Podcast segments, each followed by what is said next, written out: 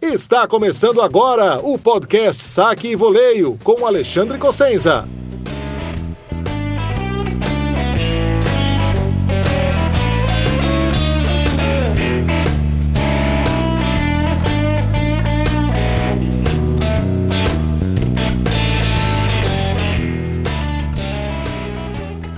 Fala pessoal, podcast Saque e Voleio edição Shorts de hoje traz duas análises que eu fiz e postei no grupo de apoiadores no Telegram.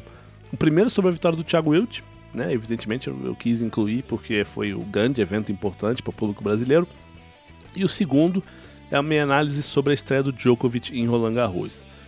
Como eu falei no episódio de introdução aqui do Shorts, esse podcast aqui, o Saque Voleio Shorts, é só um aperitivo do que rola no podcast Saque Voleio, que é distribuído na íntegra para os apoiadores do blog. Lá no episódio de hoje tem é, as análises da estreia da Bia, da vitória da Sabalenka, da vitória Soares do Tsitsipas. Além disso, lá também tem um balanço da primeira rodada de Roland Garros, né, inteira, falando das zebras, como as chaves ficaram, quem se deu bem, né, quem, quem decepcionou. E no fim eu respondo as perguntas que os apoiadores mandaram no grupo do Telegram. Então tem um conteúdo bem mais amplo lá, mas eu deixo aqui no Shorts, aberto em todos os players, um aperitivo do que rola no podcast completo. E quem se interessar por apoiar o blog pode ir lá no Apoia-se, o site é apoia.se barra saque e voleio. E com 15 reais mensais você vai ter acesso ao podcast na íntegra e ao grupo de apoiadores do Telegram. Lá eu distribuo áudios de entrevistas, tem é, transcrições de entrevistas coletivas de brasileiros, de estrangeiros, eu posto as análises flash todas lá. Logo depois do fim das partidas, eu também organizo o circuito dos palpitões, que esse ano vai ter até troféu para campeões da temporada não tem dinheiro, não precisa pagar nada mais, não tem prêmio em dinheiro, mas tem um troféu. E lá no grupo também faço comentários em áudio de vez em quando sobre qualquer assunto relevante que um apoiador levantar. E é lá também no grupo do Telegram que eu aviso quando vou abrir live ou spaces para os apoiadores comentarem, seja no YouTube, que é um pouquinho mais raro, não uso tanto lá, mas é, seja no Twitter, que é onde eu prefiro fazer. Então, quem gostar aqui do short e achar que vale a pena, pode passar lá no Apoia-se e começar a apoiar o blog. E quem gostar, mas preferir só ouvir os shorts, também é bem-vindo. E se ajudar a divulgar, assinando o feed do podcast, marcando para receber notificações, é, ou até só compartilhando o link com os amigos que gostam de tênis, eu também agradeço de coração. Por hoje é só, eu volto em breve. Quem quiser entrar em contato comigo para parcerias, patrocínios ou só mesmo para dar um feedback, pode mandar um e-mail para ac, de Alexandre Cossenza, arroba cossenza.org. Ou pode mandar mensagem direta no Twitter, no Instagram, que eu leio e respondo assim que possível. Um abraço e fique com as análises flash de Thiago Wilde e Novak Djokovic. Até a próxima, gente. Vamos lá, gente. Análise flash de Thiago Wilde e Daniel Medvedev. 3 sets a 2, vitória do Thiago Wilde. Que loucura, cara. Que jogo insano. É, assim, vamos tirar o, uma coisa logo do, do, de, do, do, caminho aqui. Não foi um grande dia do Medvedev, tá? Ponto. Né? Ele jogou com muita bola curta. Ele teve problema com as bolas fundas do Wild também, uma coisa não foi, não foi necessariamente né, causou a outra, né, mas ele não estava num dia tão bom, ele tomou decisões ruins, é, não estava não tava sólido do fundo de quadro, você via que ele não estava, quando ele precisava de uma bola de um pouquinho mais de precisão, ele não estava indo para as linhas, porque ele, no, no, primeiro set ele viu que ele estava errando e, e começou a jogar assim sem arriscar tanto. E aí o que acontece? Você pega o Wild num dia bom, é, com a direita dele que anda horrores, né? A direita dele anda mais que a do Medvedev e anda mais reta. Então, assim, quando ele conseguia afundar a direita, ele botava o Medvedev na defensiva. Uma coisa que eu achei que o Medvedev deveria ter feito e não fez foi recuar mais é, para alongar um pouquinho troca, deixar o jogo com um pouquinho mais de spin e, e bolas altas, e ele não fez isso. Então o jogo ficou bom para o Wild. É, e não é tirar mérito dele, é, é uma leitura, porque de repente se o Medvedev tivesse levantado a bola, talvez o Wild tivesse uma resposta para isso, mas não precisou ter. É, então, assim, quando a bola estava. O Wild pegando a bola um pouquinho mais curta, com a bola ficando ali mais perto do T, ele estava né, levando vantagem enorme nos ralis. Né? A, maioria das trocas longas, assim, eu não tenho essa estatística, mas eu acredito que ele venceu e venceu com folga. E quando não venceu, vence, não venceu por erro dele, né? Porque ele não estava tomando tanto winner assim. Pelo menos não nesses pontos longos. É, quando tinha que trabalhar, ele trabalhou bem. E uma coisa que a gente não viu no Wild nesses últimos dois anos, né? Paciência para trocar bola, para não estourar, para não, não ir pro, pro winner numa bola de, de baixa porcentagem. É, não ficou xingando, não quebrou raquete, não discutiu com o torcedor, não discutiu com ele mesmo, não reclamou. Então, assim, acho que mentalmente ele foi muito bem teve aquele e, e, assim e muito mérito mental porque depois que ele comete aqueles dois erros ali no tie break do segundo set que, que um é uma direita que ele né, rotineira para ele que era no, no 6-4 ele fecharia ali ele erra e a outra depois é um smash ali pertinho da rede que ele joga para fora e era um set point para Medvedev. Então foram dois erros assim né, graves que custaram um set e você vê que teve um peso, porque o Medvedev começa o terceiro set já quebrando o Wild, então ele, é, ele sentiu um momento ali, mas ele se recupera, né? E, com um pouquinho de ajuda do Medvedev, é, a bem da verdade, assim, se o Medvedev tivesse sido o jogador que ele normalmente é, assim, né? De, ele teria né, deslanchado depois de vencer aquele terceiro set do jeito que venceu. Mas ele ele dá uma vacilada no começo do quarto, parecia que o jogo estava tranquilo e não estava. E o Wilde abre e, e, força o quinto. E o quinto, então Deus nos acuda, né? Quebra para tudo quanto é lado. É, o Medvedev começa com 40 a 0 e é quebrado, o Wilde é quebrado também, quer dizer, é, até o 3-2 foi um monte de quebra e o Wilde consegue, quando ele consegue confirmar para fazer 4-2, aí ele deslancha. Então, assim, mentalmente tem muito, muito, muito mérito é, tecnicamente horrores, porque sacou bem, ele não tem um o não tem um saque dominante, mas tem um bom saque. Uh, e, e, e, a esquerda estava lá, né? Ele não, não, teve prejuízo em troca de bola né? nem na direita nem na esquerda. Agora, taticamente, eu acho que ele fez muita coisa bem, né? Provavelmente ele, o Duda, o técnico, é, viram os jogos, alguns jogos que o Medvedev perdeu devem ter visto aquele jogo com Alcaraz em Madrid, porque ele fez muita coisa parecida. E não estou aqui comparando o Wilde com Alcaraz, antes que né, entre nessa discussão, mas uh, taticamente ele fez muita coisa parecida. Ele usou muito saque aberto para tirar o Medvedev, né, para jogar o Medvedev para fora, e, e, não para ganhar ponto, mas assim, é, para tomar uma vantagem no rally, porque se, se a primeira bola vem na direita, ele já joga o Medvedev para outro lado e ele começa no controle. É, ele tentou sacar e volear, até eu brinquei no grupo de, de Telegram, que foi, foi tentar fazer o Carais aí, tomar uma passada no, né, na, na, rede, não é a dele, então ele, ele, logo tirou isso do plano. Mas ele deu muita curtinha, né? E às vezes saque e curtinha, porque né, quando ele via o Medvedev muito no fundo, e isso tem que dar outro mérito, que é a leitura do que está acontecendo no meio do ponto, e tomar, essa tomada de decisão do Wilde foi muito, foi muito boa. Ele é um cara inteligente, isso é inegável. Então ele via o Medvedev atrás, dava uma curtinha, e às vezes a curta não era nem para matar o ponto, mas você só pega o, Medvedev numa posição ruim. Então, é, e, não deixa o Medvedev confortável em momento nenhum. Né? Eu falei um pouquinho antes que achava que o Medvedev ia, ia recuar um pouco, ia botar mais spin, levantar mais a bola. É, talvez se ele tivesse ido, ido mais para trás, talvez o Will tivesse dado até mais curta. Mas enfim, né, isso isso é, é tudo suposição, né? Medvedev precisaria estar tá com uma bola com muito espinho, uma bola muito funda para não tomar curtinha o tempo todo, que não é tão fácil. Então acho que taticamente também o Wilde fez muita, fez muita coisa muito bem. Né? Quando, quando foi a rede, foi razoavelmente bem, teve ali, né? errou uns smashes que não devia ter errado, mas no, no fim, no balanço das coisas, eu acho que é, até quando ele saiu um pouquinho da zona de conforto dele, ele saiu para piorar a situação do Medvedev. Então, é, muita coisa que ele fez ali funcionou. Né? E, e Medvedev num dia desconfortável, um dia que provavelmente ele vai dizer que o vento incomodou, né? Parece que o vento incomodou ele, o, o tosse dele é, é, mais alto, enfim, é, hum, tem muita coisa que, que, que, ele pode falar. Ele não tá, realmente não estava à vontade em quadro em momento nenhum. É, até nos games que ele abria de saque, né, ali 40-0, 30-0, ele estava sempre com problema, estava sempre com dificuldade para confirmar. E ele nem sacou tão mal assim, não, mas acho que ele ganhou muito pouco ponto com, com o segundo serviço. Né? O Wilde estava sempre pressionando, devolvendo bem, é, muitas vezes dando aquele passinho para dentro da quadra e devolvendo de backhand na paralela, fez uns winners assim, é, botou o Medvedev tanto defensivo assim também. Então teve muita coisa, muita coisa legal que o Wilde fez tecnicamente, taticamente. Acho que foi uma partida muito legal dele. Né? Repito, ah, não foi um grande dia do Medvedev. Não, mas né, nesse não grande dia do Medvedev, talvez ele tivesse vencido da maioria dos adversários. Né? Não estou falando de, de, top 5, não estou falando de Alcaraz e, e Djokovic, mas da maioria do top 100, com certeza.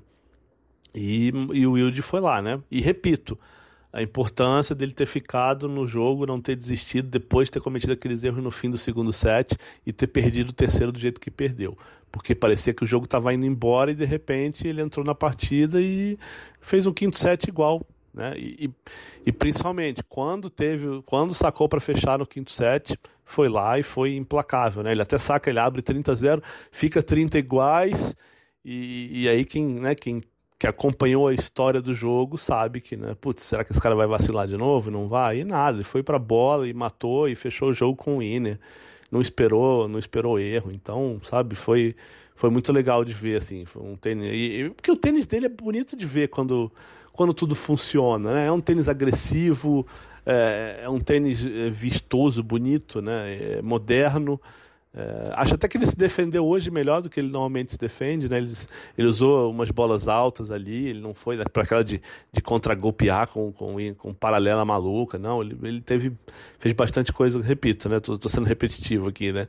Mas ele fez muita coisa de, de maneira muito inteligente, muito e tecnicamente bem, né? Então é isso, gente. Tá aí minha análise. Acho que a chave ficou louca, né? Porque ele tem uma chave boa que ele pega agora é, ou o Guido Pella ou quem é outro era o, o Ali, Ali, né, o francês. É, e depois pode ter na terceira rodada o Nishioka Purcell, quer dizer, putz, daqui a pouco a gente está vendo o Wild nas oitavas aí, né? Porque como eu falei lá atrás que, que eu achei que o Medvedev tinha sido campeão da chave, agora o campeão do sorteio é o Wild.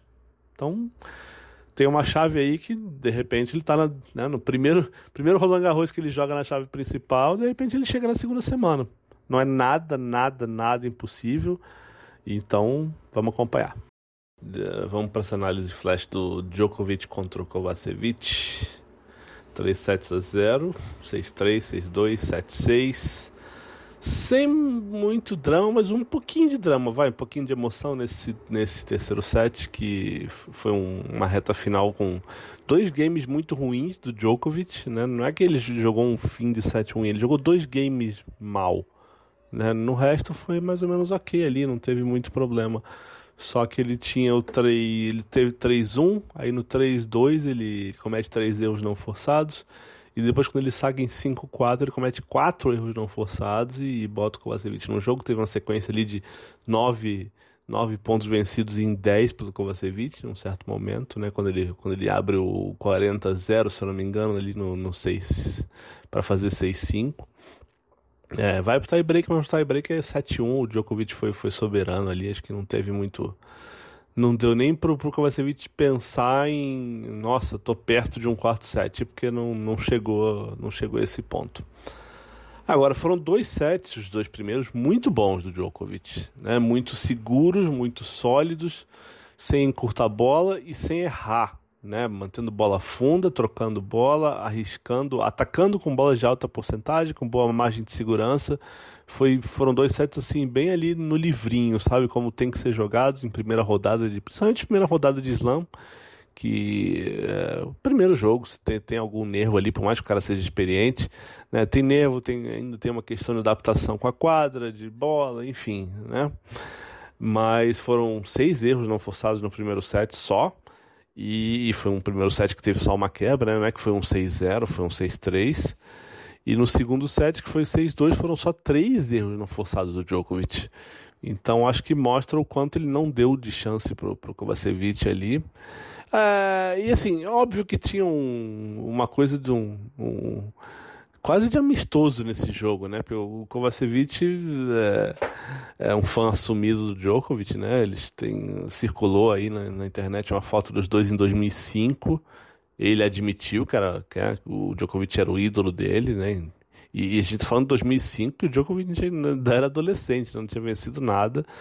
É, e eles fizeram até outra foto alguns dias antes do, do jogo aí, da estreia. Fizeram outra foto agora no, no em Paris. E quando acabou o jogo também, né? O Kovacevic vai lá, abraça o Djokovic com um sorriso de orelha a orelha. Nem parecia que tinha perdido um jogo de 3 sets a 0. E é um garoto que tem 24 anos, 114 do mundo, tava fazendo segunda partida, imagina, segunda partida de nível ATP no Saibro na carreira. Então era um jogo que a gente sabia o que ia acontecer, né? Não tinha muita expectativa do Djokovic perder, ou de passar susto, ou de nada. Mas é, isso não, não apaga nada do que eu falei. Acho que o Djokovic jogou perfeito, né?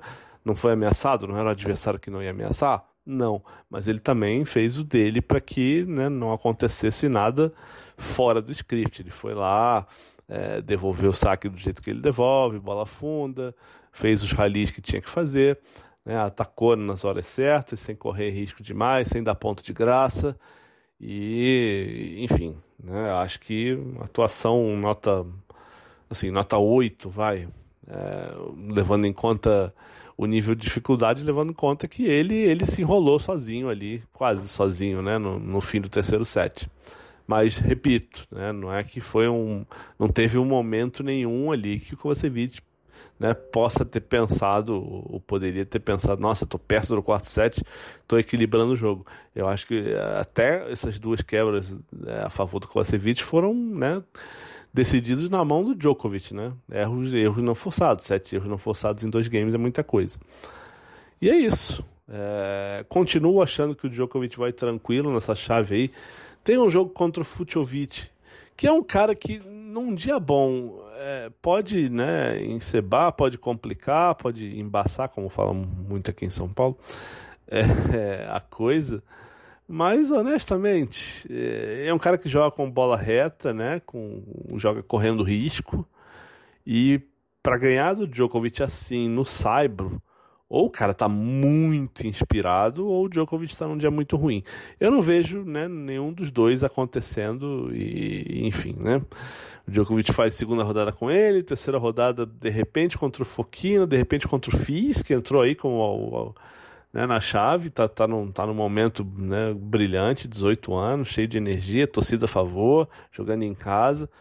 Vamos ver, acho que esse jogo dele contra o Foquina vai ser quentíssimo.